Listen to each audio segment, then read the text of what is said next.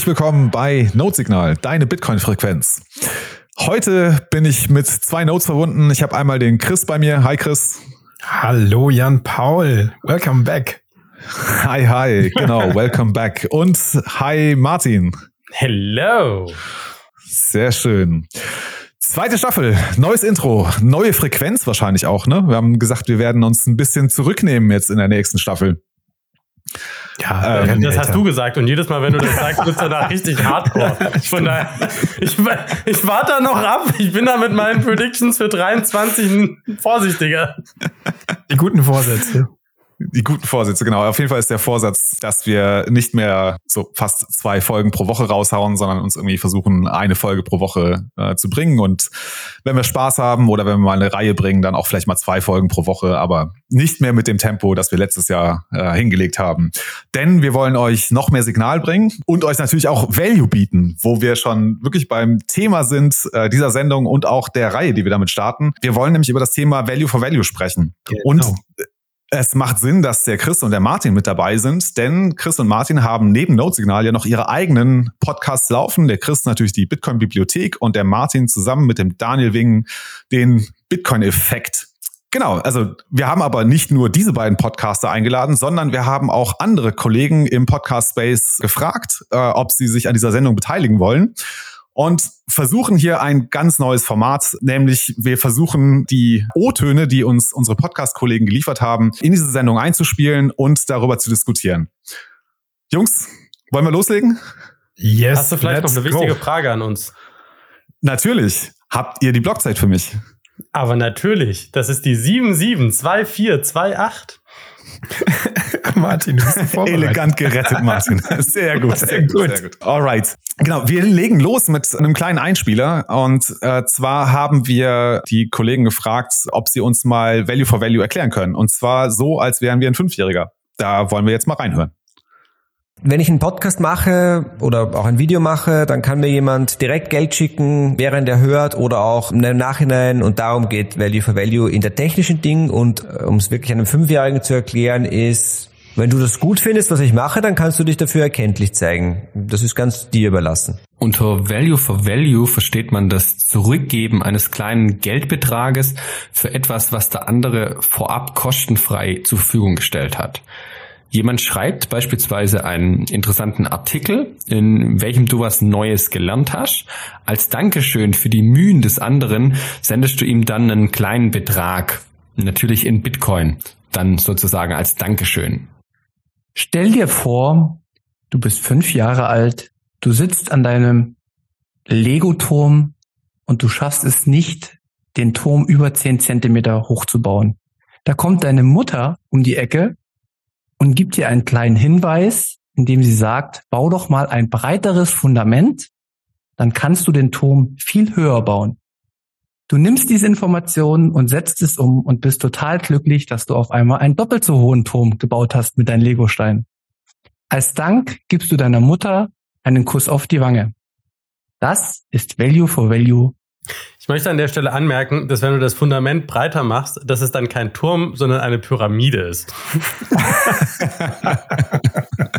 das macht nicht alles kaputt, Martin. es tut mir leid. Ich finde das Beispiel total schön, aber jedes Mal, wenn ich es höre, denke ich, dann ist es eine Pyramide und der zweite Gedanke ist, mit fünf, mit fünf musst du höhere Lego-Türme bauen können, sonst haben entweder deine Eltern oder die Kita versagt. Aber das ist nur meine persönliche Sichtweise. Ja, sehr gut. Okay. Ich fand, das waren aber äh, drei sehr schöne Erklärungen von unseren Kollegen. Ja, Einmal ja. dem Nico Jilch, der Lodi vom Sound Money Podcast und der Manu vom Münzweg Podcast. Ja, weiß nicht, wollt ihr was dazu ergänzen? Ist euch da was eingefallen? Mm, es gibt ein Beispiel, das ja ganz oft genannt wird und das ja auch in dem Artikel von dem vom Gigi äh, vorgekommen ist, ist eigentlich das von der Straßenmusik. Du hast kein Mittelsmann, du stellst dich auf die Straße, es gibt keine Agentur, keine, kein Konzertveranstalter, du stehst einfach auf der Straße, bietest einen Wert und wer es als wertvoll empfindet, der wirft dir einfach was in den Hut. Value for Value.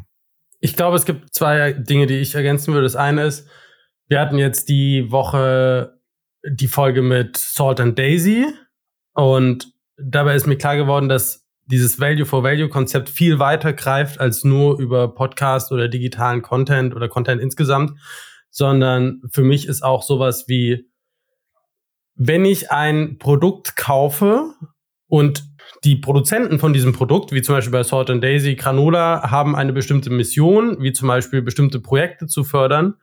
Und ich mache das auch, dann ist das in irgendeiner Form auch für mich Value for Value, weil ich sehe, dass das mit dem Produkt, was ich kaufe, ein Zusatzwert verkauft ist, also ne, verbunden ist und ich nehme den quasi auf und entscheide mich für das Produkt aufgrund der Mission, die hinter diesem Produkt steht. Und das ist so ein bisschen auch Value for Value, weil ich quasi damit meine ideellen Ziele in der Welt verwirklicht sehe und das in der Kaufentscheidung repräsentiere. Und das ist ein bisschen anders von, Val von Value for Value, aber es ist irgendwie trotzdem noch Value for Value für mich, aber halt eine andere Form. Mhm. Und kannst du das einem Fünfjährigen erklären?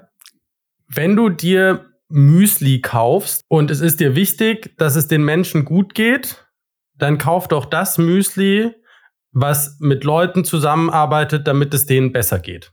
Nicht schlecht, nicht schlecht. Ja, also genau. Ich glaube, das war ganz wichtig, mal zum Einstieg kurz reinzuhören, so was eigentlich Value for Value ganz leicht erklärt eigentlich bedeutet. Aber vielleicht könnt ihr beide mal aus eurer Perspektive erzählen. Ne? Chris, du hast deinen eigenen Podcast, Martin auch äh, gemeinsam mit Daniel den äh, Bitcoin-Effekt, den Bitcoin, nee, den der Bitcoin-Effekt der Business-Podcast. So heißt es. da, da, wir, wir haben sogar extra deine Business-Frequenz als Hommage an Notsignal genannt. Ah, sehr schön. Genau, vielleicht könnt ihr mal aus eurer Perspektive so ein bisschen erzählen, was es für euch ganz kurz bedeutet, ein Value for Value Podcast zu sein, wenn ihr einer seid. Chris, vielleicht magst du kurz anfangen. Mhm. Ja, also ich würde die Bitcoin-Bibliothek auch als einen reinen Value for Value Podcast definieren, beziehungsweise ich habe das einfach gemacht. Das bedeutet, dass ich ab dem ersten Tag eigentlich die Möglichkeit hatte, den Podcast zu monetarisieren über die Spenden von den Zuhörern. Also über das, wenn die Leute sagen, wir finden das wertvoll, dann schicken wir dir einfach ein paar Satoshis. Das ist erstmal, dass ich das ab dem ersten Tag machen konnte. Und ich habe halt ein sehr direktes Feedback darüber, was die Leute gut finden oder was sie nicht gut finden. Also sie schreiben mir dann auch hier, vielen Dank für die Folge. Der Aspekt hat mir toll gefallen. Weiter so. Also es ist erstmal sehr niederschwellig. Ich muss mir keine Sponsoren suchen. Ich denke auch, dass wir mit Bitcoin ja ein Peer-to-Peer-Geld haben, das von von das kein Mittelsmann braucht. Also wir haben die äh, Drittpartei eliminiert und das ermöglicht uns auch eine Monetarisierung ohne Drittpartei. Also mein, was, was ich, du wolltest, du wolltest eine kurze Antwort. Ich gebe dir eine kurze Antwort. Ich sag nachher noch mehr. ja, sehr gut. Hm? Martin, ganz kurz. Bitcoin Effekt ist ein Business-Podcast und wir haben von Anfang an gesagt, wir ziehen den auf wie ein Unternehmen. Und der ist zusätzlich Teil eines Unternehmens mit Consulting Bitcoin und erfüllt damit quasi eine automatische Sponsoring-Rolle, weil ein Teil meiner Zeit und von Daniels Zeit quasi im Alignment mit Bitcoin-Business-Bildung geht und deshalb quasi auch zum, also das, das Unternehmen sponsert quasi den Podcast automatisch dadurch, dass wir als Ressourcen dem zur Verfügung stehen. Und es ist auch ein, ein Marketing-Aspekt davon ist. Nichtsdestotrotz nutzen wir Value for Value. Wir nutzen das zum einen, um es zu verstehen, zum anderen, weil es irgendwie zu einem Bitcoin-Podcast für uns dazugehört. Das ist so ein, ein, Teil des Ethos.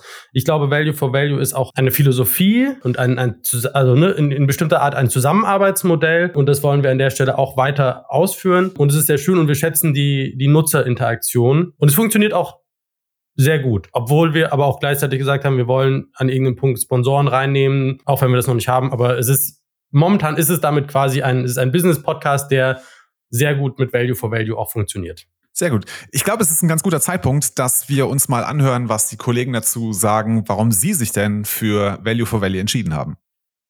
Zum einen haben die Zuhörer dadurch die Möglichkeit zum Ausdruck zu bringen, wenn ihnen unser Podcast gefällt. Zum anderen ist es für uns eine kleine Aufmerksamkeit für den geleisteten Proof of Work, für den Entstehungsprozess einer jeden Podcast-Folge.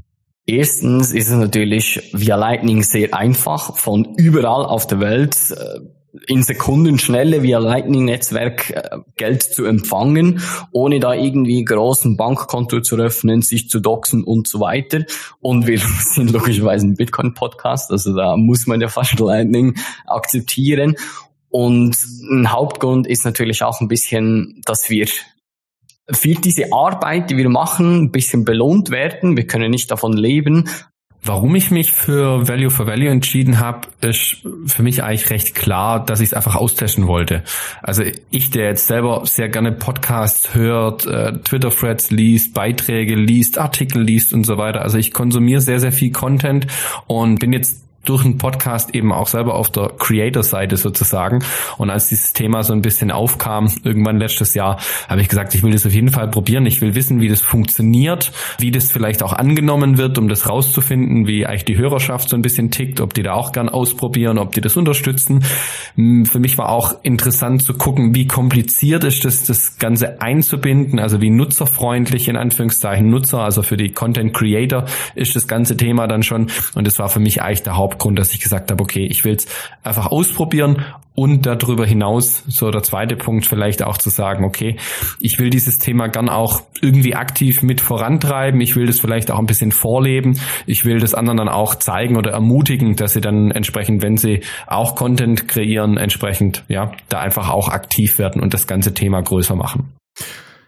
Ja, ich würde ganz gerne bei dem Punkt vom Lodi jetzt nochmal ansetzen. Ne? Der hat ja gesagt, er wollte das austesten. Ich habe so ein bisschen rausgehört, beim Chris, bei dir war das auch ein Faktor. Aber was mich wirklich interessiert ist, dass ein Punkt, den der Lodi jetzt nochmal gemacht hat, er wollte auch schauen, wie benutzerfreundlich das Ganze ist. Also wie einfach ist es für euch als Content Creator, ja, das Value for Value einzusetzen. Martin, vielleicht magst du mal kurz berichten. Es ist einfach. Also es kommt darauf an, wie sehr man das Non-Custodial machen will. Also wenn man hingeht und sagt, ich will das alles über meine eigene Node aufsetzen und drumherum, dann ist es natürlich schwieriger, aber im Zweifel kann man das, also wenn man keiner über Fountain oder sowas das macht, kann man das relativ schnell und relativ easy machen. Was bei uns dazu kommt, ist, dass wir das Ganze über Starbacker mit anbieten und Starbacker natürlich eigentlich, also eine der Value for Value Plattformen ja schlechthin ist, es macht halt vom Format primär Sinn, wenn du auch Video hast, was uns ja von, von Node-Signal und Bitcoin-Bibliothek an der Stelle unterscheidet. Und das muss man sagen, funktioniert nochmal deutlich besser. Also auf Starbacker weil die auch nochmal ein anderes, äh, ein anderes System dafür verwenden. Also weil du halt nicht dieses SAT-Streaming hast, sondern weil die mit Subscription Plans arbeiten, dass du halt ne, sagst, okay, ich subscribe jetzt für eine gewisse Zeit und dann habe ich Zugriff auf Exklusiv-Content. Und du das in so, also wir machen das, wir machen das da zum Beispiel so, ne, wir, wir releasen die Sachen auf Starbacker einen Tag vorher als Exklusiv-Content und releasen sie dann auf YouTube einen Tag später als freien Content. Das heißt, du kriegst tatsächlich so ein bisschen was dafür, was es nicht ganz reines Value for Value macht, aber es funktioniert dadurch sehr viel besser, weil die Leute sagen, ah, okay, ich unterstütze dich damit, ich kriege auch was Kleines dafür, aber nicht aber ich kriege keinen Exklusivzugriff, den ich sonst nicht kriegen würde. Und das ist grundsätzlich recht einfach. Also es ist nicht so, dass das, dass das eine riesige Hürde ist, wenn du das grundsätzliche Konzept und Bitcoin verstanden hast. Chris, wie ist das bei dir? Ja, ich fand das auch nicht besonders schwer. Also es ist was ganz Neues. Es gibt auch noch nicht so viele Anleitungen dazu. Als ich das damals gemacht habe, habe ich ein bisschen gesucht und dann habe ich über BTC Sessions ein ganz guten, ganz gutes YouTube-Video gefunden. Das können wir vielleicht auch verlinken, wo erklärt wirst, wird, wie du das mit Podcast Index machen kannst. Da habe ich es auch gemacht dann über die Podcaster Wallet. Man kann das mittlerweile einfacher über Fountain machen. Was ich noch nicht so ganz einfach finde, ist äh, Set Split. Also das zum Beispiel jetzt das Interview, was ich mit dem Gigi gemacht habe. Da haben wir ver haben wir vereinbart, dass eben der Value for Value Einnahmen, dass wir die splitten. Und das muss ich sagen, habe ich noch nicht hingekriegt über Podcast Index. Über Fountain geht es wohl einfacher. Genau. Also es ist noch relativ neu, aber man kann sich da durchfummeln. Das ist jetzt nicht Rocket Science. Es kommen aber, also weil du gerade Set-Splits über Fountain ansprichst, es kommen dann immer mal so kleine Sachen rein, wie zum Beispiel, wir haben gesagt, wir lesen alles vor was über 2100 Satz ist. Da haben wir einfach die 21-Regelung übernommen. Und dann haben wir aber festgestellt, weil wir den, äh, den Satz-Split über Fountain gemacht haben und das halt gleichmäßig aufgeteilt haben an Daniel, Thorsten und mich, weil Thorsten ja den ganzen Schnitt macht, dass halt alles getrittelt ist und wir deshalb halt einfach viel seltener über die 2100 gekommen sind, weil wir ja immer nur ein Drittel der Boosts gesehen haben und deshalb immer, also wir haben, wir haben einige Boosts einfach nicht gesehen, weil sie halt gesplittet waren und deshalb nicht über den Threshold gekommen sind. Und das war so, also es sind so kleine Lernerfahrungen, die man, glaube ich, damit macht. Und das zweite ist, man muss, glaube ich, sehen, als Nutzer ist es nochmal was anderes. Also ich finde, als Nutzer ist es, ich finde es als Nutzer umständlicher, weil es halt nicht alle Podcast-Apps unterstützen. Und wenn du mit einer Podcast-App warm geworden bist und da auch schon deine endlos lange Playlist und deine Favoriten und was nicht alles drin hast, umzuschwenken, also ich wäre zum Beispiel mit Fountain nicht warm, dann ist es anstrengender. Ich höre Sach, ich höre zum Beispiel Podcasts die ganze Zeit bei, keine Ahnung, Hausarbeiten oder spazieren gehen oder sowas. und dann zwischendrin boosten und dafür extra das Handy aus der Tasche nehmen und sagen, jetzt nochmal boosten. Mhm. Also an der Grenze zu machst du halt nicht, weil es einfach zu unconvenient ist. Also das ist so, ich glaube, das muss man so ein bisschen unterscheiden. Das Aufsetzen als Podcaster, äh, fuchst du dich einmal rein, dann machst du das und dann läuft das grundsätzlich. Dann können das die Leute nutzen. Wie du, wie userfreundlich und wie, wie anregend das für die Leute tatsächlich auch ist, dass sie das nutzen und wie sehr du ähm, als Podcast-App das kommunizierst und sagst, hey, wollt ihr das machen? Das ist nochmal was ganz anderes. Stimmt, das hat zwei Seiten, hast du recht. Mhm was ich ganz spannend fand an dem Take vom Checker war, dass er jetzt nicht nur auf die Streaming-Sats und Boost-Funktionen hingewiesen hat, sondern gesagt hat, hey, im Grunde ja, wir haben, ne, wir haben Lightning äh, bei uns natürlich als Bitcoin-Podcast bieten wir das an. Das heißt, die bieten da ihre Lightning-Adresse an. Ich weiß gar nicht, ich glaube, der hat auch einen BTC Pay-Server auf deren Webseite bei Plebs Taverne eingerichtet. Das heißt also, es gibt noch mehr Möglichkeiten, außer nur Streaming-Sats und äh, Boost zu schicken. Habt ihr das auch bei euch aufgesetzt? Habt ihr eine Lightning-Adresse oder sowas äh, eingespielt? Mhm. Also Lightning-Tipps. Wir haben sie, glaube ich, nicht eingespielt. Wir, haben, wir wollten das seit längerer Zeit machen. Das ist aber noch im, im Rahmen unserer sukzessiven Professionalisierung noch nicht prominent am Ende im Einspieler drin. Von daher haben wir das, glaube ich, tatsächlich noch gar nicht, beziehungsweise wir haben sie noch nicht kommuniziert. Nicht, dass ja. mich am Ende Daniel und Thorsten hauen, weil ich was Falsches gesagt habe. ja. Aber wir haben das jetzt auch genau. bei Notsignal zum Beispiel drin und das hat ja direkt auch, also ne, wo wir auch gesagt haben, hier, wenn du irgendwie, ne, du kannst es auch auf Crew-Ebene oder auch für alle oder so machen. Äh, und das hat ja auch zum Beispiel ganz gut funktioniert.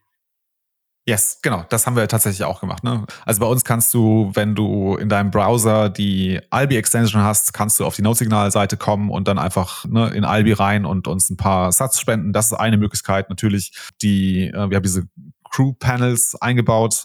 Da kann man es auch individuell was spenden. Genau, also es gibt noch mehr Möglichkeiten. Genau. Ein Punkt, den ich ganz interessant fand, den der Martin gerade aufgebracht hat, war ja das Thema, ne, also auf der einen Seite natürlich müsst, müssen wir als Podcaster die Möglichkeiten bereitstellen, dass man uns auch Value for Value irgendwie bedienen kann. Auf der anderen Seite steht natürlich die Frage, was macht der Zuhörer daraus? Und vielleicht hören wir uns mal an, wie die Kollegen darauf hinweisen, dass es die Value for Value Möglichkeit gibt. Das ist ganz klar, ich erwähne das bei, bei jeder Gelegenheit, sowohl im Podcast selbst als auch nach dem Podcast gibt es eine eigene Message dafür, dass das, dass das wahnsinnig schön und motivierend ist, was da reinkommt. Auf die Value-for-Value-Möglichkeiten haben wir jetzt ehrlich gesagt bei den Zuhörern noch gar nicht drauf hingewiesen. Wir kriegen deswegen auch noch nicht ganz so viele Streams, aber wir planen in Zukunft das Ganze jetzt auch im Podcast mal aufzunehmen, um darauf hinzuweisen. Was natürlich ein bisschen schwieriger ist bei uns, weil wir viele Einsteiger haben. Da müssen wir ein bisschen von Anfang an reinsteigen und sagen, okay, was ist es überhaupt und wie nutzt man das auch in der Praxis? Genau, also da haben wir jetzt mal zwei Extreme. Einmal den Kollegen Nico Jirch, der sagt, ich mache das bei jeder Gelegenheit, überall, also im Podcast, äh, bei den Twitter-Threads, bei meinen YouTube-Auftritten, überall weise ich darauf hin, dass es die Value-for-Value-Möglichkeit gibt. Und an dem anderen Extrem jetzt die Kollegen vom Bitcoin Verstehen Podcast, die noch, muss man natürlich sagen, noch nicht darauf hinweisen. Wie haltet ihr das und was glaubt ihr, was bedeutet das eigentlich für euch als Podcaster, dass man die Zuhörer darauf hinweist? Warum tut ihr das und in welcher Frequenz tut ihr das? Mhm, ich habe das bis jetzt eigentlich fast ausschließlich am Ende der Lesung gemacht und habe gesagt, wenn euch das gefallen hat, dann schickt mir gerne eine Lightning-Spende oder einen Lightning-Tipp.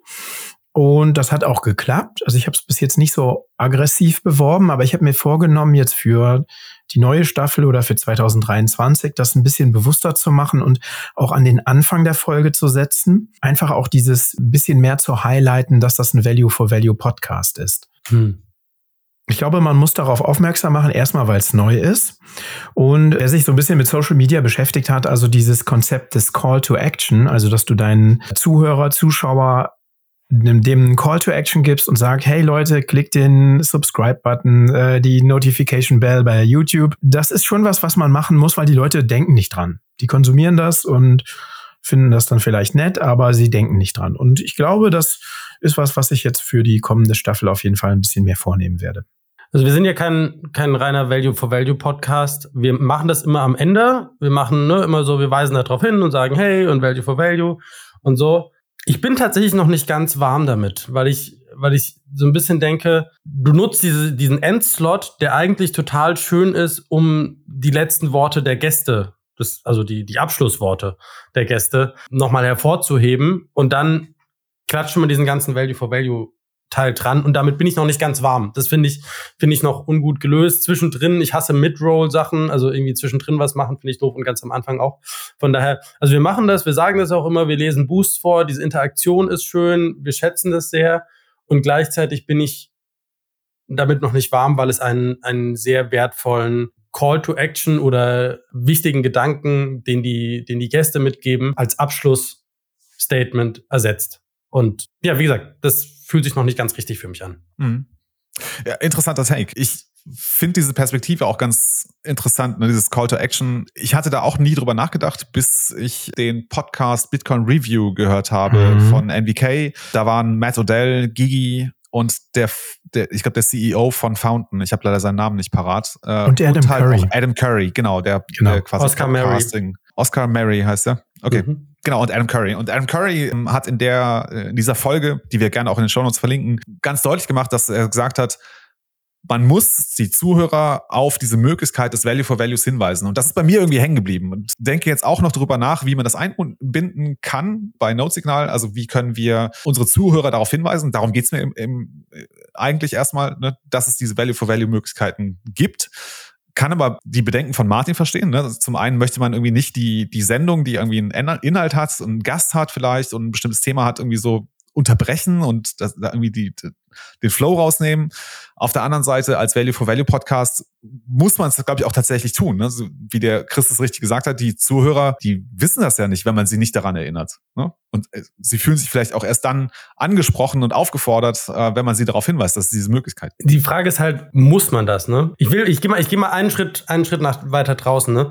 Warum machen wir dieses Value for Value? Und ich glaube, einer der Grundgedanken ist, dass wir, dass wir seit dieser, seit dieser Value for Value Artikel von Gigi erschienen ist, diesen Gedanken haben, oder diesen, diesen Gedanken nochmal verstärkt haben, wenn es eine freie Dienstleistung gibt und du möchtest, dass die weiter existiert, dann leiste einen Beitrag dazu. Also am Ende, ähm, am Ende ist Value for Value ja nicht nur eine reine Wertschätzung, sondern konzeptionell auch ein Kauf. Insofern, als dass du sagst, ich möchte dass das, was, ist, was hier vorhanden ist, weiter besteht. Und ich sehe mich als Teil einer, ich nenne es mal, probabilistischen Käufergruppe, wovon halt aus, eine ausreichend große Menge muss quasi diesen, diesen Kauf machen, damit die Wertschätzung ausreichend hoch ist. Das ist so wie Wahlbeteiligung. Ne? Niemand muss zur Wahl gehen, aber wenn niemand zur Wahl geht, funktioniert alles nicht. Und das ist grundsätzlich das, ein ähnliches Konzept mit Value for Value. Und die Frage ist, wollen wir das? Und wir haben, glaube ich, eine, ich will nicht sagen Ideologie, aber wir haben eine, eine ideelle Vorstellung. Es ist ein Value for Value ist ein Wert, den wir als Bitcoiner verkörpern, den wir gerne in einer Bitcoin-Gesellschaft oder in einer Post-Bitcoinization ähm, Gesellschaft sehen würden. Und wir versuchen das nach vorne zu tragen und deshalb versuchen wir Value for Value nach vorne zu tragen, wo so ein bisschen die die implizite Diskussion für mich mit drin steht. Sponsorenabhängigkeit versus Zuhörerabhängigkeit äh, oder beziehungsweise getragen durch Zuhörer versus getragen durch Sponsoren, um es positiver zu formulieren. Und wir, wir wollen diesen Shift hinkriegen. Und als Teil dieses, dessen, dass wir sagen, wir wollen diesen Shift hinkriegen, versuchen wir Value for Value zu stärken. Und wenn wir Value for Value stärken, so die Logikkette, dann müssen wir im nächsten Schritt auch hingehen und sagen, als Podcaster müssen wir Education für Value for Value machen und wir müssen einen Call to Action machen und wir müssen das einbauen. Also die, die gesamte Logikkette geht ja im Prinzip auf diese, ideelle Wertvorstellung von, warum machen wir eigentlich Value for Value zurück. Und ich glaube, die muss man an irgendeiner Stelle abschichten gegenüber, wenn wir diesen Slot dahin stellen, was gewinnen wir, was verlieren wir und danach entscheiden, will ich Value for Value machen, weil auch Value for Value ist nicht ohne Preis. Ja, klar, du musst halt Zeit deines gebotenen, ja, deiner, deiner Darbietung für den Call to Action machen, äh, nehmen, ne? Oder also, wie meinst du das?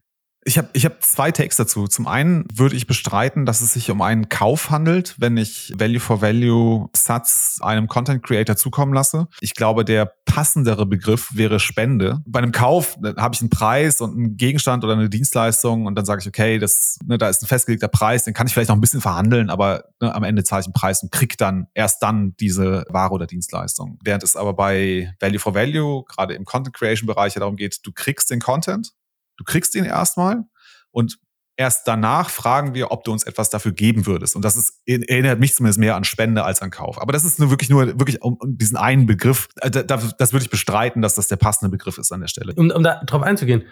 Mhm. Und das, das auf die Gefahr hin, dass das uns ein bisschen wegführt. Eine der Sachen, die für mich mit Bitcoin gekommen sind, ist, dass ich fast alle Elemente unserer Welt als ökonomische Transaktionen verstanden habe.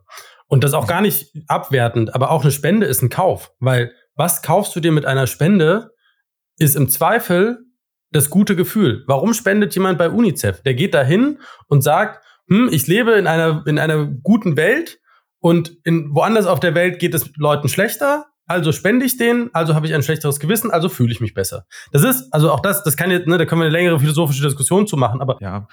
Ich, ich glaube, glaub, es ist irgendwo schon auch ein Kauf. Also ich glaube, das Ja. ist nur eine Dimension davon. Ne? Also Mhm. ja, das mag so sein, dass sich manche Leute damit quasi ihr Gewissen freikaufen, so wie du es gerade beschrieben hast. Aber ich glaube, es geht hier im Value-for-Value-Modell eher darum, dass du halt als Content Creator gerade auch wenn du ein sehr kleiner Content Creator bist und vielleicht in einer sehr kleinen Nische auch überhaupt nur unterwegs bist, dass du da überhaupt die, dass du da trotzdem die Möglichkeit hast, ohne Sponsoren bisschen was für, für den Value, den du erzielst, auch zurückzubekommen. Und das funktioniert nicht, indem du es verkaufst, weil du, wenn du, wenn du diese Kaufbarriere in dieser kleinen Nische, ne, wo nicht viele kaufkräftige Kunden irgendwie da sind, anbietest, dann, dann, dann funktioniert es gar nicht, sondern dann bringst du halt Mhm. den Inhalt und hoffst halt und fragst halt, okay, ey, würde es irgendwie was dafür geben? Das ist schon ein bisschen was anderes, glaube ich, als etwas, also sich da irgendwie durch eine Spende irgendwas freizukaufen. Nee, Freikaufen ist natürlich jetzt auch ein hartes Wort und ich will die Diskussion auch gar nicht so weit aus, ausatmen an der nicht. Stelle. Ja. Ne, aber warum machst du es?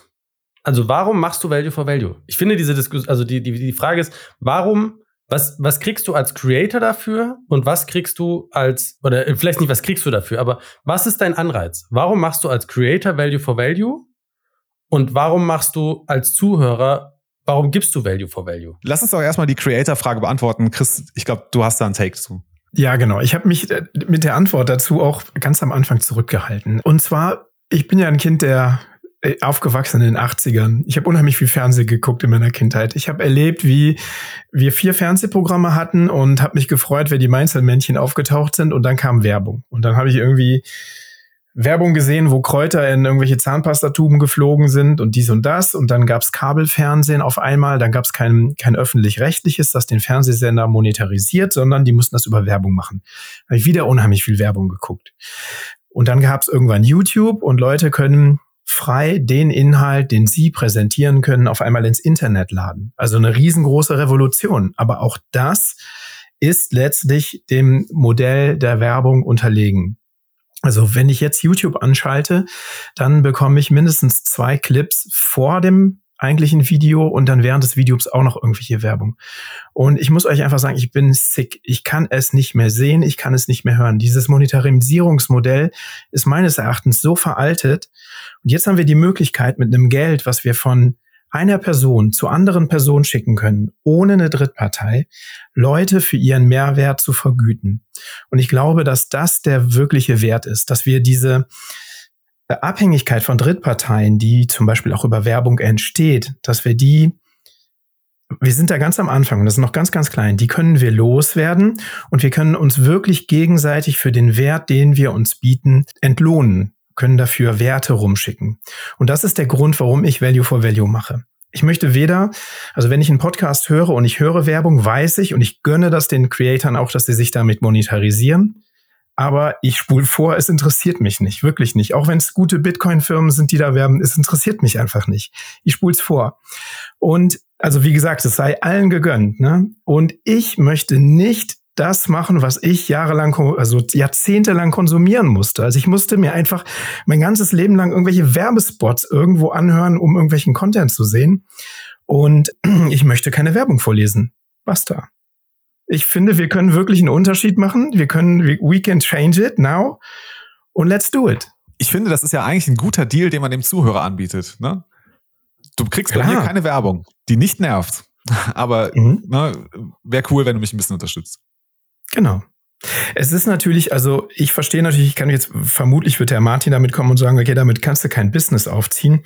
Da hast du auch recht, Martin. Ne? Also wenn du davon leben musst, dann sind das hehre Werte, die ich jetzt vor mir hertrage. Aber ich habe da ja auch eine bewusste Entscheidung getroffen. Also ich hätte ab einem bestimmten Punkt auch Werbung machen können. Ich habe Angebote bekommen, da habe ich mich sehr drüber gefreut und das sind auch Firmen, die ich schätze, weil es Bitcoin-Only-Firmen sind.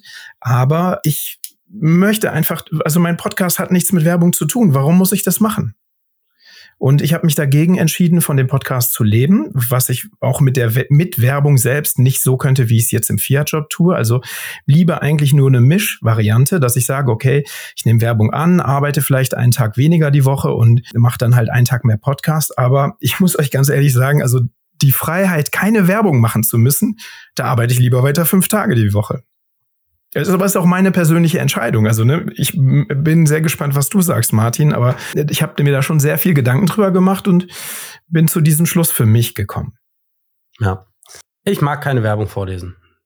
Ich finde, ich fand es immer gut, dass wir das bei Note Signal so gemacht haben und stehe, stehe weiterhin dazu, äh, Note-Signal ohne Sponsoring zu machen. Ich hasse Werbung, ich hasse Werbung vorlesen, ich hasse das, wenn in Podcast Werbung auftaucht, ich hasse das besonders, wenn die Midroll kommt, ich hasse das, wenn die alle 20 Minuten kommt. Du ständig, ne, weil, weil im Zweifel musst du dich ständig entscheiden zwischen, höre ich mir jetzt das zehnte Mal Werbung XY an oder hole ich halt jedes Mal, wenn ich gerade beim Rasenmähen bin, zwischendrin mein Handy aus der Tasche und es gibt die Werbung, die nicht sauber abgegrenzt ist und die irgendwie eine ungünstige Zeit hat und ich hasse das. Und ich möchte es eigentlich nicht machen. Und ich bin auch immer wieder am überlegen, ob wir es beim Bitcoin-Effekt tatsächlich brauchen, weil wir indirektes Sponsoring haben über Consulting Bitcoin, weil es ist ein Business-Podcast und es ist quasi das Äquivalent zu einem Unternehmenspodcast. Und dadurch, dass wir, und, und wir haben bereits einen, einen Business-Mehrwert für das eigene Business, also müssen wir nicht für ein anderes Business noch Werbung machen. Wir haben aber andere Punkte, wo ein Sponsoring eventuell spannend ist, in anderen, in anderen Kontexten, wo wir darüber sprechen, was nicht direkt im Podcast ist. Und ich, ich mag den Gedanken von Value for Value sehr. Auch wenn ich in, in unseren Diskussionen immer mal wieder da, ne, das ist so mein toxisches Element. Ich glaube halt, man muss ein paar Dinge einfach ehrlich betrachten. Und das ist das eine, was du sagst, ne, du kannst halt nicht davon leben. Und das mag sich ändern. Das mag sich ändern, wenn wir dieses Abundance, dieses Überfluss-Mindset irgendwann haben, wenn wir feststellen, dass wir nicht um unsere Zukunft die ganze Zeit kämpfen müssen, weil wir ein Inflations, weil wir gegen die Inflation ankämpfen müssen und quasi gegen einen, gegen einen Wohlstand mindernden Strom ankämpfen, dass wir dann mehr das Gefühl haben, okay, wir können mehr geben, dass das eine innere Sicherheit auf einem gesellschaftlichen Level auch auslöst, dass was vielleicht diese Gratis-Mentalität reduziert. Also es kann sein, dass das eines von, von vielen Wohlstandsphänomenen ist, dass wir irgendwann sehen, dass die Leute bereit sind, das zu machen. Und ich glaube, das ist der Grund, warum es in der Bitcoin-Community funktioniert, weil da mehr Wohlstandsmentalität ist, insofern als das alle das Gefühl haben, früher oder später werden wir uns um Geld keine Sorgen mehr machen müssen. Also außer um das Fiat-System als Geld. Aber um Geld, Geld, also Bitcoin. Und von daher, ich mag, also ich finde das schön. Ich finde es auch, ich finde vor allen Dingen den, den Gedanken schön zu sagen, oder nicht nur den Gedanken, ich finde es auch schön, Interaktion mit der Community zu haben. Wobei, ob die mir jetzt dafür was spenden oder nicht, also beziehungsweise wenn, wenn, wenn ich vergleiche, sagen wir, eine Spende oder ein cooles Meme, was mit uns gemacht wurde, dann finde ich das Meme teilweise sogar noch cooler als die Spende, weil die Spende hat einen, hat einen Kaufkraftgegenwert und das andere hat einen emotionalen, sozialen, gesellschaftlichen Gegenwert. Den finde ich irgendwie schöner noch. Shoutout an der Stelle Fiat Tracker. Großartige Memes. Großer Fan. und von daher, also ich, das, das ist der Grund, warum ich das mache. Und weil ich es auch schön finde, weil ich weil ich es gerne vertesten möchte und weil ich glaube, Bitcoin hat einige Werte und Proof of Work ist einer dieser Werte und, und Value for Value ist auch einer dieser Werte. Und diese Werte zu fördern, ist wichtig. Und das ist das, warum ich es mache. Und gleichzeitig sehe ich viele Probleme und ich sehe in diesen Diskussionen viele Dinge, wo ich, wo ich denke, Leute, da seid ihr halt einfach nicht ehrlich zu euch selbst. Hm. Ich würde ganz gerne an der Stelle unsere Kollegen nochmal zu Wort kommen lassen. Wir haben nämlich auch gefragt, mhm. was sie eigentlich bewegt hat dazu, Werbung in ihrem Podcast zu haben oder eben auch nicht. Ganz einfach, um den Podcast machen zu können. Ich, ist mein Hauptjob und ich bin quasi ein Einmann-Medienunternehmen und ich habe Ausgaben sowohl privat als auch äh, für die Firma und dafür muss ich, muss ich Einnahmen produzieren. Und es gibt im Medienbusiness im Grunde zwei Einnahmemöglichkeiten. Du kannst äh, das Geld direkt von der Audience bekommen oder du kannst das Geld von Werbung bekommen und sozusagen du verkaufst, ja, du verkaufst die Aufmerksamkeit deiner Audience. In meinem Fall das Allerbeste, was dir passieren kann, ist, wenn du äh, Werbepartner hast, die du auch empfehlen würdest, wenn du nicht Geld dafür bekommen würdest und die perfekt zu dir, deiner Marke, deiner Person und so weiter passen. Und das ist mir bis jetzt gut gelungen und da bin ich wahnsinnig stolz drauf. Das geht natürlich auch am besten, wenn man aus einer eng, in einer engen Nische wie unserer Bitcoin-Nische ist. Ich habe wirklich einen, eine, eine Handvoll extrem cooler Sponsoren, die Bitcoin wirklich verstanden haben und ich finde auch, dass es wichtig ist, wir hatten auch vor kurzem erste Debatte, das ist ja auch wichtig für, für Firmen beispielsweise im Bitcoin-Sektor an die Audience zu kommen und sich bekannt zu machen. Das ist halt alles auf der Basis von ehrlichem Geld dann. Ich habe ja nur Affiliate-Links, also keine richtige Werbung. Und bei mir sind die Erträge stand heute auch so gering, also die decken maximal die Kosten, die ich für den Podcast habe. Also wirklich lohnenswert ist das zumindest monetär gesehen heute nicht. Und die Affiliate-Links ist für mich eine, eine schöne Lösung, würde ich sagen, weil ich kann da im Prinzip den Hörern auch ein bisschen Mehrwert geben. Also sie kriegen zum Beispiel irgendwo zwei, drei, vier, fünf Prozent Rabatt, was auch immer. Das heißt, sie haben jetzt keinen Nachteil, sondern sie haben einen reinen Vorteil, wenn sie sagen, okay, ich kaufe da jetzt irgendein Produkt oder ich nutze da irgendeine Dienstleistung und habe jetzt da einfach einen kleinen Rabatt oder sowas. Und warum wir das Ganze gemacht haben, ist bei uns einfach der Gedanke, wir, wir legen so viel Zeit und Aufwand in das ganze Thema rein. Und mit den Einnahmen haben wir uns einfach ermöglicht, dass wir zum Beispiel unseren normalen Jobs rauskommen könnten, konnten und eben mehr Zeit für den Podcast auch im, ja, in, den, in, den, in der Woche legen können, um einfach noch mehr Inhalte zu produzieren, auch vor allem die Inhalte zu verbessern, was wir jetzt gemerkt haben, weil einem Vollzeitjob das Ganze zu machen, ist sehr, sehr aufwendig. Und wenn man eben mehr Zeit hat, sich für die Folgen auch vorzubereiten, man hat mehr Möglichkeiten, Dinge besser zu, ja, zu planen, zu bearbeiten, im Nachhinein besser äh, Dinge zu organisieren. Und deswegen haben wir uns dazu entschieden, ja, die Werbung auch im Podcast laufen zu lassen. Ohne die Einnahmen durch das Sponsoring wäre es uns eben in der Form nicht möglich, den Podcast zu machen, weil es natürlich, wisst ihr ja selbst, unter Umständen sehr zeitintensiv sein kann. Je nach Thema sich damit eben, äh, muss man sich ja intensiver einarbeiten. Man möchte ja schließlich, dass die Qualität der jeweiligen Podcast-Folgen gleichbleibend hoch ist und nicht irgendwie abflacht. Und diese zusätzlichen Einnahmen haben uns eben ermöglicht, in unseren Hauptjobs zu reduzieren. Und diese frei gewordene Zeit kommt eben dem Podcast zugute. Also zwei Punkte würde ich gerne mit euch kurz diskutieren. Ich finde nämlich, dass der Nico ein sehr, sehr gutes Argument für Sponsoring bringt. Dass er nämlich sagt, es ist die Möglichkeit für Firmen, ihre Audience zu finden. Ne? Dass halt Bitcoin-Firmen halt auch Bitcoin-Podcast oder Bitcoin-Content-Creator brauchen, um ihre Zielgruppe zu erreichen. Was denkt ihr dazu? Ich nehme mal die Sponsorenseite ein oder die Business-Seite an der Stelle. Es ist unfassbar schwierig, deine Zielgruppe zu finden. Und das ist, du betreibst einfach unglaublich viel Aufwand. Der erste Skill, den du, wenn du ein neues Unternehmen gründest, lernen musst, ist Marketing und Sales weil du ein Produkt verkaufen musst, bevor du es baust. Und du musst überhaupt finden, wer deine Leute sind und du musst auch finden, wer die Kunden sind, die du haben willst. Also zum einen weil es, weil es schöner ist, mit denen zusammenzuarbeiten, zum anderen, weil sie dich als Marke ja auch wieder repräsentieren und du bist als, als Unternehmen mit deinen Kunden eng verwandelt. Du willst nicht jeden als Kunden haben, du hast bestimmte Wünsche an deine Kunden und wenn du die, die, die richtigen Kunden für dich als Unternehmen findest, die, die mit dir auf einer Wellenlänge sind, ist alles einfacher und so. Das heißt, einen Podcast zu finden, mit dem du auf einer Wellenlänge bist, dessen Hörer mit dem Podcast auf einer Wellenlänge sind und damit eine gute Wette einzugehen, dass die Hörer des Podcasts auf deiner Wellenlänge sind und ich meine, als Unternehmen willst du ja nicht irgendwie die Leute dazu, also die meisten Unternehmen willst du ja nicht die, die Leute dazu überreden, dass sie etwas kaufen, was sie nicht brauchen, sondern du hast ja einen Mehrwert, den du bietest und du suchst eigentlich die Leute, die bereit sind, für diesen Mehrwert etwas auszugeben. Das heißt, der, der Podcast erfüllt ja eigentlich die Funktion eines Matchmakers. Der connectet die Leute, die dein im Optimalfall. Der, der connectet die Leute, die dein, die dein Produkt brauchen und dich, der du dieses Produkt anbietest, weil du tatsächlich ja einen, einen Schmerz für die Leute in irgendeiner Form lösen musst. Und, und dann finde ich das halt auch total schön und dann ist, dann ist das eine, dann ist das eine Synergie und nicht diese, was in diesen Diskussionen, was mich immer ankotzt, jedes Mal, wenn ich höre, wie irgendjemand sagt, wenn du Sponsoren nimmst, dann wirst du manipuliert, dann kannst du nicht mehr sagen, was du machst, dann verkaufst du deine Seele, dann, also das, das finde ich nicht. Also weil, weil das, also ja, die, die, Business, auch die, die, die, die Unternehmen, die du findest, sollten zu dir passen, wenn du ein Problem, wenn deine, deine Zuhörer potenziell ein Problem haben und du kannst ihnen jemanden vermitteln, der ihnen hilft, dann ist das das, was du als Privatperson auch machen würdest. Und dann ist das nur am Ende, weil, weil halt, und, und, und der, der Sponsor beteiligt dich nur in umgekehrter Reihenfolge an den Gewinn, die er dadurch macht, dass du eine Dienstleistung als in Form von, von Matchmaking erbringst also ich halte die äh, Kritik, die du eben zitiert hast, auch für überzogen, aber was ich doch dem zugute halten möchte, ist, dass man mit seinem Namen und für uns als Podcaster auch mit seiner Stimme für das Unternehmen auf einmal steht. Ne? Also du bist klar, es ja, klar. der dieses Unternehmen bewirbt. Und wenn das Unternehmen vielleicht doch nicht so gut ist, hast du halt ein Problem. Wir haben das bei Peter McCormick gesehen. Der hat, wenn man es mhm. so sehen möchte, hat er sehr viel Pech gehabt mit seinen Sponsoren. Sehr viel Pech gehabt mhm. äh, mit seinen Pom. Sponsoren. Äh, Pomp hat auch äh, ja, Hm. schwierige Sponsoren äh, drin gehabt. Pomp hat jetzt verkündet, dass er keine Sponsoren mehr nimmt, dass er seinen Podcast jetzt werbefrei Ja, macht.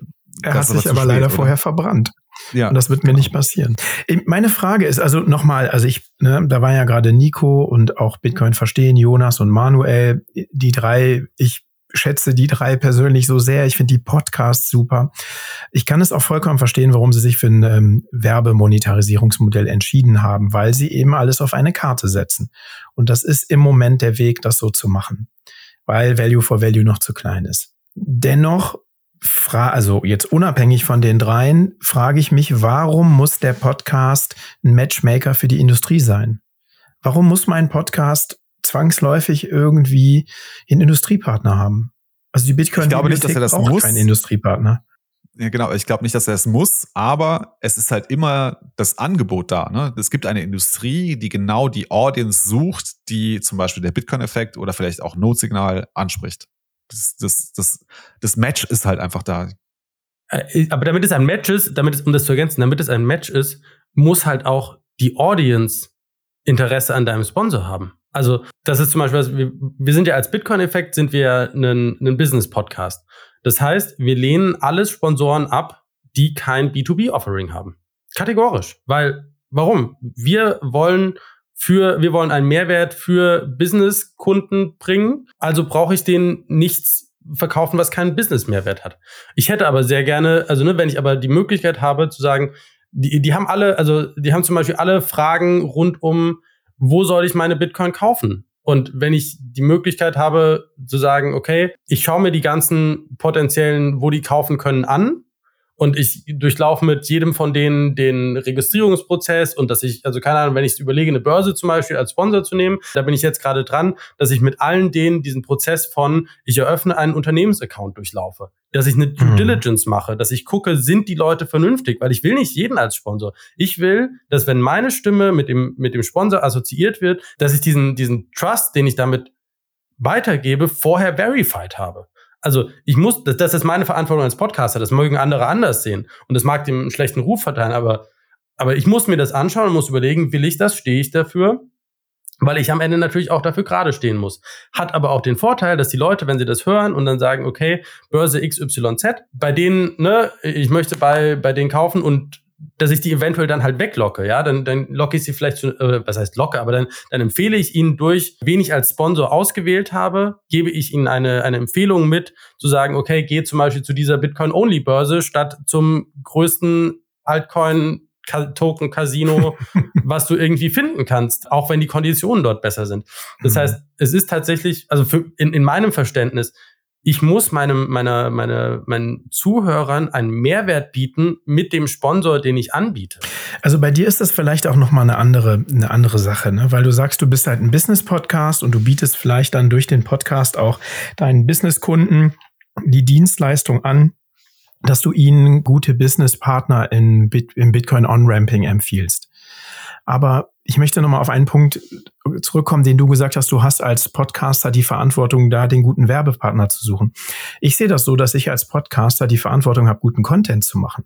Mehr nicht. Und ich will auch keine, ich will auch gar nicht mehr Verantwortung haben. fair. Ich will nicht, ich will nicht äh, mir die Gedanken darüber machen, welches Unternehmen passt zu mir. Also ich habe zum Beispiel jetzt in meinem ersten Jahr mit der Bitcoin-Bibliothek ja auch eine persönliche Reise gemacht. Ne? Also vielleicht, wenn mir jemand an Anfang 22 gesagt hätte, ja, du kannst jetzt Werbung machen für einen Bitcoin-Only On-Ramp-Broker, hätte ich das vielleicht gemacht. Aber mittlerweile bin ich der Ansicht, dass man Bitcoin Non-KYC kaufen sollte will ich das jetzt noch, also was ist da meine Verantwortung? Also ich, ich möchte einfach mir selber treu, treu bleiben und ich sehe auch diesen Podcast als eine Reise für mich an und möchte da nicht in die Verlegenheit kommen, dann Abhängigkeiten zu haben zu Sponsoren, die ich vielleicht nachher gar nicht mehr haben möchte. Zumindest moralisch nicht. Finde aber ist, dann ich, finanziell brauche. Ja. Ich, ich gebe dir mal, ich gebe dir mal ein Beispiel, wo das, wo das zusammenläuft. Also wir haben zum Beispiel, wir bauen ein Bitcoin-Modul für eine Weiterbildungsplattform für Entscheider in Unternehmen, um jetzt nicht zu viel zu sagen, für Entscheider in Unternehmen. Und wir überlegen, ob wir die Produktion von hochwertigem Content finanzieren über einen Sponsor und dafür diesem Sponsor einen Werbepartner geben und dann aber gleichzeitig das in unser Weiterbildungsmodul dadurch integrieren. Das heißt, wir können bessere Qualität liefern oder wir können diese Qualität überhaupt liefern im ersten, also im ersten Schritt, weil sie irgendwie finanziert werden muss und weil wir das als eine Business-Entscheidung an der Stelle haben und Opportunitätskosten, die Opportunitätskosten transparenter sind, als sie das bei einem Side-Job-Podcast sind. Das heißt, wir überlegen, ob wir das machen. Wir können das machen. Wir bieten dadurch einen Zusatzmehrwert auf der einen Seite und wir bieten die Möglichkeit, die, den Aufwand, den wir in den Content stecken, zu refinanzieren und dadurch höherwertigen Content produzieren zu können.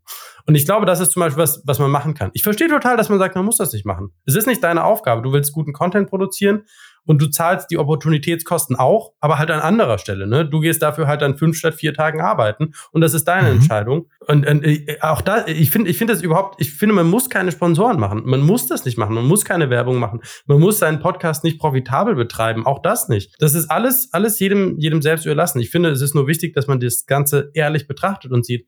Wenn man das Fulltime machen will, kann man besseren Content produzieren wenn man das Fulltime machen will, muss man das monetarisieren, weil man trotzdem auch, also ne, außer man lebt von seinem Stack, aber, aber auch das ist eine Form von Monetarisierung, in der dann ne, spendest du einfach selber, bist du dein eigener Sponsor. Und wenn du das machst, dann musst du halt jemand anderem einen zusätzlichen Mehrwert bieten, damit er bereit ist, etwas dafür zu zahlen. Jetzt haben wir recht ausführlich, glaube ich, über das Thema Value for Value versus Sponsoring gesprochen. Ich würde ganz gerne doch einmal noch das Thema wechseln und nochmal die andere Seite versuchen einzunehmen, nämlich, dass wir uns anschauen, was ist eigentlich, was bedeutet eigentlich dieses Value for Value für den Zuhörer? Auch hier wieder ein kleiner Einspieler. Jetzt kommt der Zuhörer in die Situation hinein, dass er tatsächlich neben dem, ich sag mal, warmen Applaus, also der, der Like ist für mich das Pendant zum Klatschen in der realen Welt, kann er eben sagen, das fand ich so toll, da spende ich jetzt eben ein bisschen was.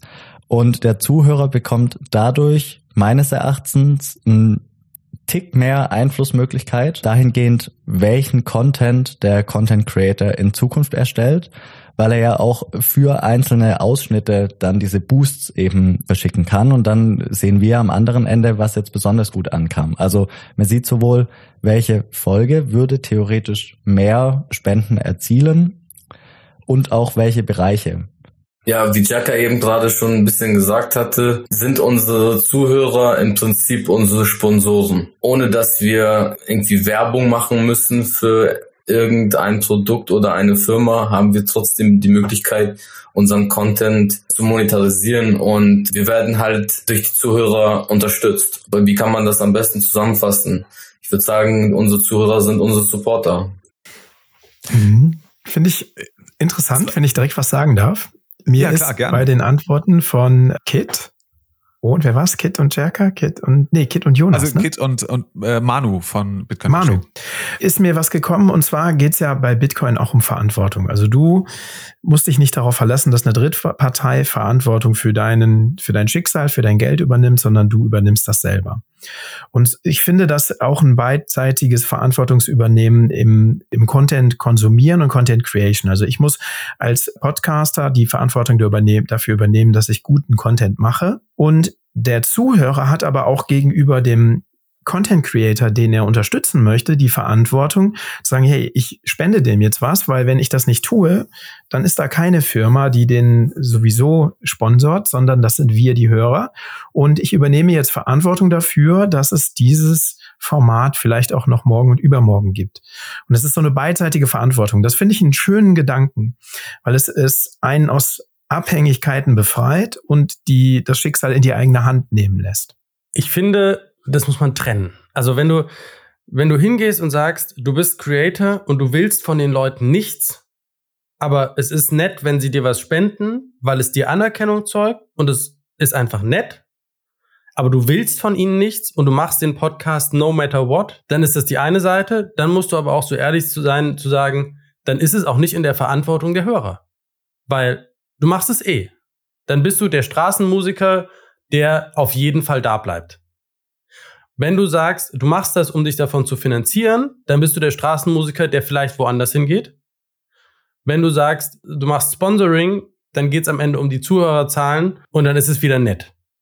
Aber entweder übernimmst du, also find, so, so ist meine Wahrnehmung, ne? entweder übernimmst du als Podcaster die Verantwortung dafür, den Podcast machen zu können, Oder du sagst, meine Zuhörer haben die Verantwortung, diesen Podcast am Laufen zu halten. Du kannst das nicht, also das ist natürlich nicht ganz so schwarz-weiß, ne? Es ist, wenn, wenn die Leute mhm. dir sagen, das ist toll, was du machst und dir Satz spenden und das anerkennen und irgendwie Shoutouts und was auch immer, ne? Wert hat ja viele Formen und, und Satz sind ja nur eine Form von Wert. Dann macht es dir das natürlich leichter, gerade wenn du das nebenbei nur machst, aber generell ist das wie Anerkennung, ne? Auch wenn du, wenn du mhm. auf der Arbeit, wenn dir dein Chef nie Anerkennung zollt, auch wenn du Gehalt dafür kriegst, machst du irgendwann schlechtere Arbeit, weil du einfach keine Anerkennung fährst und es einfach alles Kacke findest. Ja, von daher, das ist, aber es ist nicht deren Verantwortung. Ich würde ganz gerne nochmal mehr auf den Zuhörer schauen, weil ich glaube, dass der, also sowohl Manu als auch Kit einen sehr guten Punkt gemacht haben, nämlich, dass sie gesagt mhm. haben, dass der Zuhörer mehr Einfluss gewinnen kann. Manu hat es, glaube ich, so versucht zum Ausdruck zu bringen, dass der Zuhörer signalisieren kann, was ihm gefällt. Er kann damit zwar den Content Creator nicht steuern, ich glaube, das ist klar, weil er nur, vielleicht nur eine Stimme von mehreren ist, äh, die irgendwie ein Signal geben, was ihnen gut gefallen gefallen hat. Aber insgesamt ergibt sich doch vielleicht für den Content Creator auch ein, ein Bild davon, ne? was, was mögen seine Zuschauer, Zuhörer eigentlich. Oder er bekommt allein, dass er das positive Feedback bekommt. Ne? Ist, ich glaube, dazu werden wir gleich auch nochmal einen Einspieler haben vom Nico, der das sehr gut zusammenfasst, ne? was das für einen Effekt eigentlich hat, den der Zuhörer jetzt mit der Value-for-Value-Möglichkeit beim Content Creator auslösen kann, nämlich ne, Zufriedenheit zu schaffen, auch mo weitere Motivation zu schaffen. Da würde ich ganz gerne eher nochmal hinkommen. Ja, die Beziehung zwischen dem Content Creator und dem Zuhörer, die wird direkter, weil du einerseits natürlich eine direkte monetäre Verbindung herstellst, ohne Drittpartei, und weil du über die Boosts auch nochmal ein costly Comment senden kannst. Also ein Kommentar drunter schreiben ist einfach. Ein Like-Button klicken ist einfach, aber es hat keine Kosten. Aber wenn du als Zuhörer sagst, ich schicke dir einen Boost und schick dir da auch nochmal 1000 Satz mit oder 10.000 und sag, hey, die Stelle hat mir besonders gut gefallen, dann weiß ich wirklich, dass sie dem gefallen hat, weil sie er sich was kosten lässt. Ja. Das ist, also das finde ich zum Beispiel ist ein, ein, guter Punkt, den ja auch Egge im, im Interview mit zu Starbuck auch, ne, die haben, die haben jetzt dieses Konzept von selbst, weil sie halt gesagt haben, jeder kann überall Likes drunter setzen, wenn du dir anschaust, wie Likes verteilt werden, das ist einfach inflationär. Also kostet jetzt jeder Like 5 Cent. Und das ist geil, weil du dir überlegst, ob du ein Like drunter setzt oder nicht. Gleichzeitig kriegst du auch viel weniger Seps, also das Äquivalent zu Likes, weil halt die Leute sich das überlegen. Dafür ist jeder mehr wert. Das ist so ein, erfordert eine gewisse Zeit des Umdenkens, weil es gibt halt diese, diese Likes so nicht mehr und du musst dir das halt überlegen und also das, das verändert den gesamten Gedankenprozess. Finde ich aber gut, weil dann natürlich ein Like auch einfach mehr wert ist und Likes teilweise vollkommen absurde Züge angenommen haben, bis dahin, dass du, also auf LinkedIn ist es zum Beispiel so, wenn du die Beiträge von anderen Leuten likest, führt das dazu, dass deine Beiträge vom Algorithmus ihnen eher ausgespielt werden. Das heißt, du likest die Beiträge von Leuten, bei denen du möchtest, dass sie deinen Beitrag sehen. Was ja eine vollkommene Perversion des, der Like-Funktion ist, weil es halt nicht mehr um den mhm. Content geht, sondern nur wessen Kunden, wen, wen du als Kunden vielleicht haben willst. Also vollkommen absurd. Ne? Und daher, das finde ich schön. Ich glaube, diese, was man in diesen Diskussionen häufig hört, dass Leute an bestimmten Stellen boosten, wo es ihnen gut gefallen hat, wo, was ja dann auch so ein bisschen in dieses Thema Payment Streaming Analytics reingeht, also zu gucken, wo haben die Leute, ne, wo sind die, bis wohin haben die gehört, bis wohin haben die, wann haben die abgebrochen, wann haben die einen Boost gesendet, was hat denen besonders gut gefallen. Finde ich konzeptionell total schön, halte ich aber für an der Realität vorbei, weil wie gesagt, beim Rasenmähen boostest du nicht. Finde ich, ist ein sehr guter Punkt, den du da nochmal machst. Ne? Das ist tatsächlich etwas, was in, in der Verwendung der äh, Podcasting 2.0 Apps für mich zumindest derzeit noch nicht einfach gelöst ist. Du müsstest eigentlich jedes Mal das Handy in der Hand haben und dann wirklich ganz bewusst jetzt auf den Boost-Knopf drücken oder, keine Ahnung, sitzt äh, am Rechner, weiß nicht, gibt ja Leute, die hören das auch am Rechner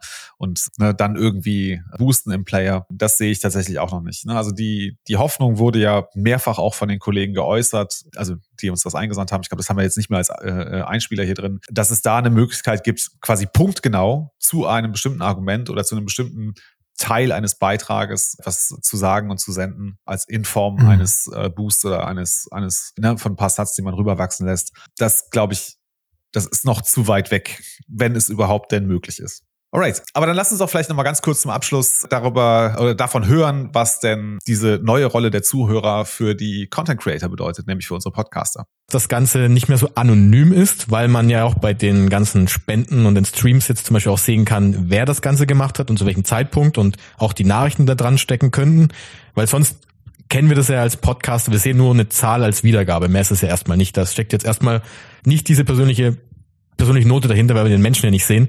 Und das könnte möglicherweise eine bessere Verbindung zwischen den Podcastern plus eben den, ja, den Hörern und Hörerinnen ergeben, weil es einfach nochmal so ein, ja, eine Möglichkeit gibt zu naja, als Feedback einerseits, Motivation andererseits zu sehen, dass die Leute es gut finden. Das ist, man, das darf man nicht unterschätzen. Also eine, eine positives Feedback zu bekommen, ist, ist ein und alles. Das ist, das ist das Allerwichtigste. Das motiviert dich, das nächste, die nächsten Folge, die nächste, das nächste, nächste Podcast, das nächste Video zu machen. Ihr habt, glaube ich, schon mal kurz angedeutet während des Gesprächs, aber wie ist es für euch, so ein, ja, ein paar Satz zu bekommen über Value for Value? Ja, total. Ich finde das super, super gut. Das ist ein ganz tolles Gefühl.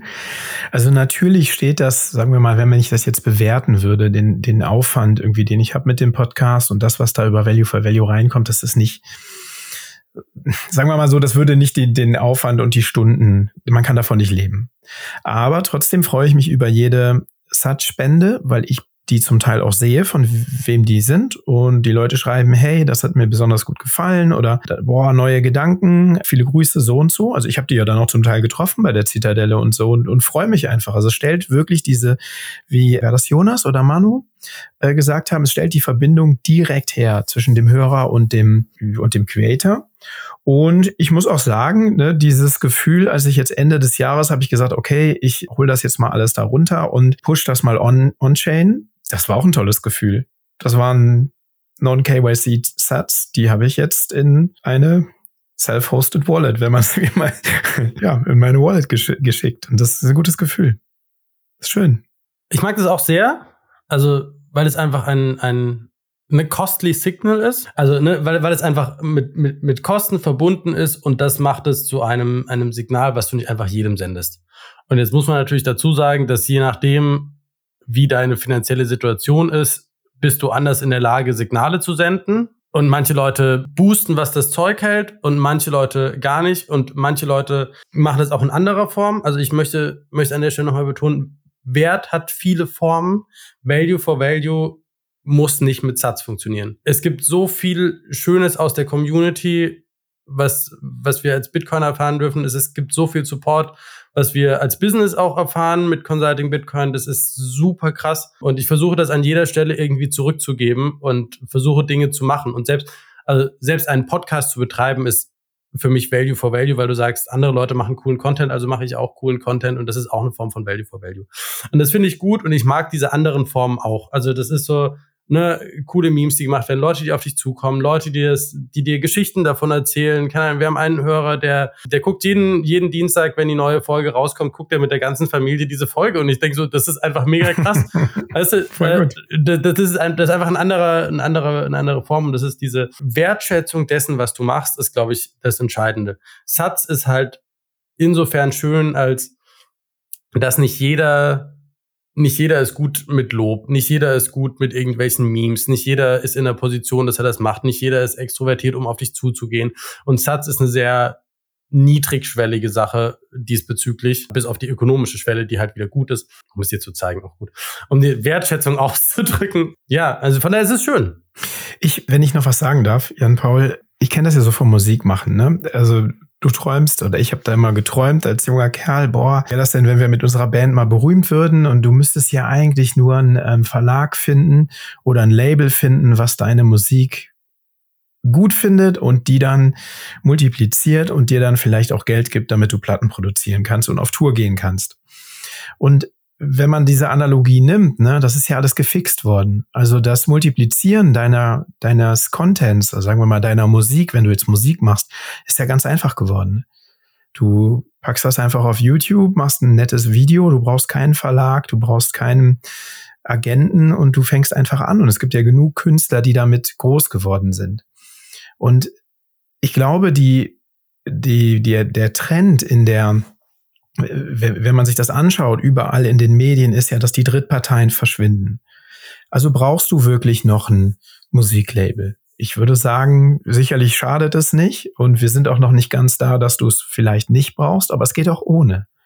Und brauchst du wirklich, wenn du einen Podcast machen möchtest und damit Geld verdienen möchtest, brauchst du wirklich einen Werbepartner? Im Moment brauchst du das noch, wenn du wirklich Geld verdienen willst. Aber wo, wo geht der Trend hin? Und ich glaube, the trend is your friend. Also ich, wieso soll ich das jetzt machen? Wieso soll ich mir noch einen Verlag suchen? Wieso soll ich mir ein Musiklabel suchen? Wieso soll ich mir einen Werbepartner suchen, wenn mir doch eigentlich klar ist, wo der Trend hingeht? Und wenn ich nicht an den Trend glaube als Bitcoiner, Peer-to-Peer-Geld und das Entfernen von Drittparteien, also wer soll es sonst tun? Wieso soll ich nicht der Vorreiter sein? Soll ich jetzt eine Mixtur machen und sagen, ich suche mir einen Werbepartner und sage den Leuten trotzdem, macht Value for Value? Das sehe ich nicht als richtig an. Das ist nicht konsequent. Und deshalb setze ich auf Value for Value. Ich glaube, es ist, also ich verstehe deinen Punkt. Ich glaube, es ist kein, kein Entweder-Oder.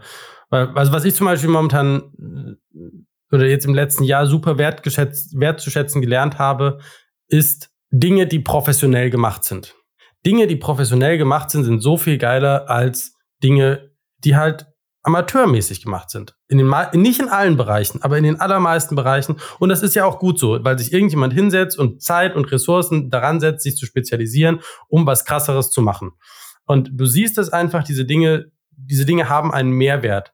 Und ich glaube, unsere Welt funktioniert nicht komplett peer-to-peer. -peer. Im Sinne von, wir machen alle nur, jeder macht so sein Ding und rödelt ein bisschen vor sich hin und wir tauschen untereinander und gucken, dass wir uns gegenseitig helfen. So, so ist es nicht. Du brauchst Leute, die Dinge wirklich professionell machen können, damit du bestimmte Dinge erreichen kannst. Und dafür haben wir ein, ein sehr gutes Modell und ich finde, dafür steht eben Bitcoin auch, dass du sagst, Märkte sind das beste Entscheidungsmedium. Dass du sagst, und du hast ein Geld, was ein klares Signal transportieren kann und nicht zwischendrin einfach ne, an, an Signalkraft verliert. Du hast ein Geld, damit kannst du diesen Markt machen und dieser Markt sorgt aber auch dafür, dass Leute Dinge professionelle machen, professionell machen können und dass dafür Transaktionen notwendig sind, weil halt darüber die Kommunikation auch im Markt basiert. Und das ist deshalb, ich glaube, es ist nicht alles Peer-to-Peer -Peer und ich glaube, man kann nicht sagen,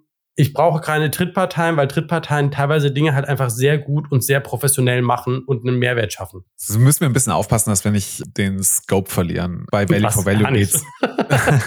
bei Value for Value geht's ja insbesondere nicht darum, dass irgendwie, also klassische Märkte irgendwie abgeschafft werden müssen. Das ist ein ganz spezieller Fall, nämlich, glaube ich, sehr zugeschnitten auf das Thema des Content Creation. Das kann Podcast sein, das kann Musik, das kann Video, das können Texte sein. Also alles, was digital produziert werden kann und halt das Problem hat, dass es kaum monetarisierbar ist, weil ich glaube, Gigi hat das immer sehr schön ausgedrückt, wenn du guten Content hast, dann wird der kopiert, weil er digital verfügbar ist und vervielfältigt. Du hast nichts davon. Du kannst es nicht direkt monetarisieren. Das Einzige, wie du es monetarisieren kannst, ist, indem du die sogenannte Aufmerksamkeitsökonomie bedienst, ne, da siehst du halt bei YouTube immer die, diese schrecklichen Thumbnails mit den aufgerüsteten Mündern, die Clickbait-Schlagzeilen, das ist halt das, was sich wirklich monetarisieren lässt, aber nicht der eigentlich gute Content. Was wir halt sehen, ist halt, dass in dem Bereich Content Creation, Value for Value eine Möglichkeit ist zumindest, so viel will ich dem im Moment zugestehen, um halt da das, das Monetarisierungsmodell und auch das Content Creation Modell so ein bisschen ne, wieder auf ein solideres äh, Fundament zu stellen. Und ich glaube, dass weil ich nämlich glaube, dass die reine ne, Attention Economy oder dieses, ne, die Clickbaits, dass das nicht nachhaltig ist für, für uns als Content Creator. So, so können wir das nicht machen. So wollen wir es auch nicht machen. Wir wollen halt bestimmte Inhalte produzieren. Und das halte ich für zu kurz gesprungen. Ich glaube, Value for Value ist viel, viel mehr als das. Value for Value Sicher, ist es. Ja. Also ich wollte es nur abgrenzen gegenüber dem klassischen, also dem, was du sagst, was ein klassisches Marktprodukt ist, ne? wo normale Märkte einfach funktionieren also für, für mich ist Value for Value viel mehr als über diese, diese Content, Content-Ökonomie und Attention-Ökonomie und wie du damit umgehst, sondern Value for Value ist für mich ein, ein Grundsatz und ein, ein gewisses Verständnis und ein Mindset, was damit verbunden ist, zu sehen, wenn du Wert erhältst, schätze diesen Wert wert, indem du Wert zurückgibst. Und zwar nicht nur bei Content, sondern in allen Bereichen. Wenn jemand was Nettes macht, sag Danke. Wenn ne, das, das ist die aller einfachste Form und das ist auch Value for Value. Ein Grundverständnis dafür zu haben, das ist, wie gehen wir als Menschen miteinander um und damit ist es auch viel älter und ich glaube, deshalb resoniert das Thema überhaupt, weil es einer, einer, mhm. einem grundsätzlichen menschlichen Verständnis von Reziprozität, von gegenseitigem Vorteil gewähren entspricht, daraus ist das entstanden. Und ich glaube, das ist, das ist, deshalb ist das auch viel mehr einfach nochmal dieses Bewusstsein zu schärfen. Wo empfangen wir überall Wert? Und zu gucken, dass wir den zurückgeben und mehr zurückgeben, damit wir, und auch das ist das, also für mich, für mich steht Bitcoin ganz stark für eine, eine Überflussgesellschaft im positiven Sinne, dass wir eine Gesellschaft sind, in der wir uns bewusst sind, dass wir alle im Überfluss leben und uns einander mehr zugestehen können und mehr geben und mehr schenken können, weil es uns allen gut geht. Und das ist Value for Value auch. Weil es einfach zeigt, sei freundlich, gib den Leuten was zurück und gib Leuten etwas, die, von denen du nichts bekommen hast, weil auch du von Leuten etwas bekommen hast, die nichts von dir bekommen haben. Und einfach, also das ist, das ist was Zwischenmenschliches. Und diese, diese Content, dieses Content-Thema ist eine winzig kleine Ausprägung eines riesengroßen Themas, eines schönen Namens für ein Mindset von Reziprozität. Super, Krass. Martin. Finde ich voll gut, was du da gesagt hast. Ich, ich glaube auch, dass das richtig ist. Ich würde aber ganz gerne diese etwas metaphysische Diskussion abbinden, weil ich gerne den, also wirklich äh, ne, uns darauf fokussieren möchte, was ist eigentlich Value for Value hier im Content Creation Bereich. Ich gebe dir ganz recht, Martin, das ist sicherlich etwas, was größer ist als nur ne, irgendwie wirkliches Geld, echtes Geld, gesundes Geld für guten Content zu spenden oder zu schenken. Da bin ich ganz bei dir, aber da die Diskussion würde ich nie, nicht so gerne aufmachen, aber natürlich dem Chris, weil er noch nichts dazu sagen könnte, ähm, noch einmal das Wort dazu geben, wenn er möchte. Dankeschön, ja, möchte er. Nee, also ich möchte es doch noch mal kurz aufgreifen äh, im Content Creation Sinn, was Martin gesagt hat, dass wir eigentlich wieder zurückkommen auf eine Ebene, wo man das macht, was viel natürlicher ist. Man gibt ein Dankeschön für was, was man als wertvoll erachtet, in beide Richtungen, und dass wir das irgendwie verloren haben. Also, dass wir es gewohnt sind, das habe ich ja eben gesagt, ne? also wie meine mediale äh, Sozialisierung abgelaufen ist. Ich bin eigentlich jahrzehntelang mit Werbung aufgewacht, äh, aufgewachsen. Und für mich war das normal, dass, man- dass man, und ich glaube, es für jeden normal, dass man auf YouTube einfach Werbung geboten bekommt, bevor man sich den eigentlichen Content anschaut. Und dann der Content Creator auch noch Werbung macht, weil er sonst keine Chance hat, seinen Content zu monetarisieren. Und ich glaube, wenn wir die, diese, das Bewusstsein schaffen, dass wir wieder auf ein viel ursprünglicheres Modell zurückkommen, dass man einfach für guten Content was zurückgibt und Danke sagt, dann war an der richtigen Stelle. Vielleicht noch eine Ergänzung, was so ein bisschen die, die, die Brücke auch zwischen den beiden Sachen schlägt. Ganz viele Leute bekommen ihre Sponsorship-Deals, weil sie vorher unabhängig vom Sponsoring positiv über die Produkte geredet haben, weil sie davon überzeugt waren. Und auch das ist eine Form von Value for Value, wo jemand sagt, hey, du promotest uns die ganze Zeit, willst du nicht vielleicht Geld dafür haben? Ja, auch das ist ja eine, auch aus einer anderen Perspektive eine Form von, ich sag's mal, Value for Value. Ich fände es zum Beispiel schön, auch zu sagen, kann man Value for Value, was wir momentan nur als ein Peer-to-Peer-Thema haben, kann man das vielleicht auch auf eine Business-Ebene heben. Also, wenn ich jetzt zum Beispiel sage, dass ich ein riesiger Engelbert Strauß-Fan bin, weil ich deren Klamotten ganz großartig finde, geht dann Engelbert Strauß vielleicht hin und sagt, stark, Shoutout, Notsignal vor Engelbert Strauß. Könnte man ja machen. Und das wäre auch eine Form von, es ist nicht Sponsoring, aber es ist so, sie wertschätzen, dass sie, dass sie quasi Content, also dass sie, dass sie, dass sie einen Shoutout bekommen haben. Und dadurch hast du diese ganze, diese ganze Verbindung wieder da, ne? Du hast, bist, bist eine Marke, du hast Kunden, die Kunden finden das, was du machst, gut. Die haben vielleicht einen Podcast, die reden in irgendeinem Kontext darüber, dass sie das gut finden. Du erkennst das wieder an, schließt damit den Kreis und zeigst damit, also dieses Reziprozitätssystem kannst du ja immer weiter denken. Und du musst ja auch kein, also ne, da, da, so kannst du das, glaube ich, auch schließen. Und du kannst als Business halt auch überlegen, gibst du einen Teil deines Marketingbudgets für Value for Value? Und ich muss sagen, warum nicht? Fände ich gut. Hm, interessant. Alright. Dann, ich glaube, wir haben schon weit über eine Stunde gesprochen und ich würde es jetzt nicht weiter hinauszögern wollen. Wir hätten noch ein paar Irrtöne gehabt äh, von unseren lieben Kollegen. Ähm, vielleicht verwursten wir sie noch oder verarbeiten wir sie noch in einer anderen Sendung. Müssen wir mal schauen. Erstmal möchte ich mich bei euch beiden bedanken. Schön, dass ihr mitdiskutiert habt. Ich fand, das war eine sehr spannende Diskussion, auch sehr kontrovers. Es hat mir sehr gut gefallen. Also, danke Chris, danke Martin. Vielen Dank. Gerne. Genau. Und das letzte Vielen Dank für die Moderation übrigens. Ach so, ja. genau, das war Value? jetzt hier der Versuch. Genau, das war jetzt, danke, dank, vielen Dank, Martin. Gebe Value in Form eines Danke zurück. Wir möchten uns natürlich auch ganz herzlich bedanken bei den lieben Kollegen, die uns äh, vorab ein paar Fragen beantwortet haben. Ähm, ich weiß nicht, ich glaube, im Ganzen waren es dann irgendwie zehn oder zwölf Fragen, die wir ihnen geschickt haben. Also vielen Dank und ein dickes Shoutout an Nico Julch, an Bitcoin Verstehen, Jonas und Manuel, an die Kollegen Manu und Markus von Münzweg, an den Loddy vom Sound Money Podcast und an Cherka und Kit von Plebs Taverne. Und denen gehört auch das letzte Wort heute. Ausnahmsweise. Focus on the signal, not on the noise. Focus on the signal, not on the noise. Focus on the signal. Not on the noise. Focus on the signal, not on the noise. Ganz liebe Grüße, Bussi aus Wien, ciao. Focus on the signal, not on the noise. Fokus auf Signal, nicht auf Alarm. Und es ist wirklich gerade auch egal, ob sich das Value for Value irgendwann mal durchsetzt oder auch weiter. Wichtig ist bloß alles, focus on the signal, not on the noise.